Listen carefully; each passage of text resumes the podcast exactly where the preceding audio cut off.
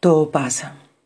Y es así como renacemos, desde las cenizas. Es así como miles de nuestras familias son capaces de volver a empezar, de cero, de menos cero. Son capaces de salir desde sus escombros y volver a creer, volver a amar, volver a ser, volver a vivir, volver a estar, a permanecer, a continuar. Somos seres altamente evolucionados, aunque nos parezca increíble creerlo. Somos una especie, además, altamente inteligente, y no necesariamente por lo que haga un individuo, así todos dejamos de serlo, o por lo que haga un pequeño colectivo. Hablo de lo que es toda la especie, la comunidad, porque va en nuestros genes, está metido en miles de años de evolución y lo llevamos bien guardado. Aquellos que han cometido crímenes de lesa humanidad, nada tienen que ver conmigo, contigo, aquellos que dejan de hacer tan poco, aquellos cuya indolencia supera cualquier cosa, menos, aquellos cuya desidia es mayor que su amor, no tienen nada que ver conmigo ni contigo, con nosotros. Ellos son una leve excepción, un fallo del sistema, un error, un bache, un cero donde debía ir un uno. Todo pasa y nada me detendrá porque quiero respuestas. Siempre las he querido. ¿Quiénes somos? Esto no puede ser todo. Hay más, mucho más. Siempre lo habrá. Más en nuestro cuerpo, más en nuestro espíritu, más en nuestra alma, más en nuestro corazón. Hay un rayo de luz en alguna parte. Hay un misterio al que llamamos Dios. Hay una fuerza superior que sé que llevamos adentro. Hay una conexión invisible más allá de la comprensión actual pero que todos sabemos que es real. No necesitamos nombres. Sin etiquetas vivimos mejor la vida. Y no es uno, son muchos. Ellos están allá seguramente leyendo mi mente antes de que yo pueda escribir en este teclado. Porque mis manos duelen, sí, duelen. Así como duele mi corazón. Hay más en cada uno de ustedes. Busquen, siempre. Hay más y lo saben.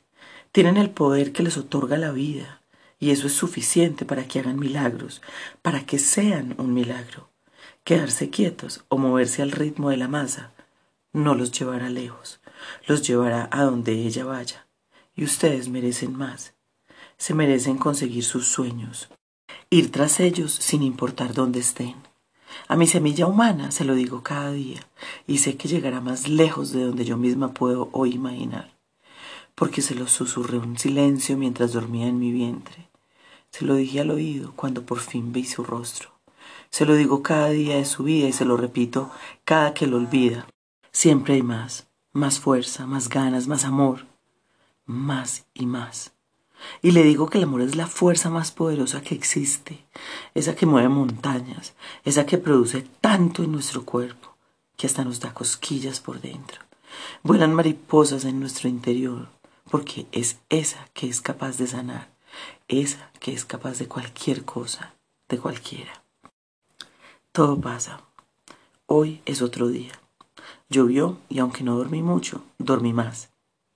Y vuelve la niebla, vuelve la calma, regresa lentamente ese blanco que desde allá les impide a muchos vernos, les impide a casi todos ver que eran sus montañas las que ustedes veían y no nosotros, las que ardían.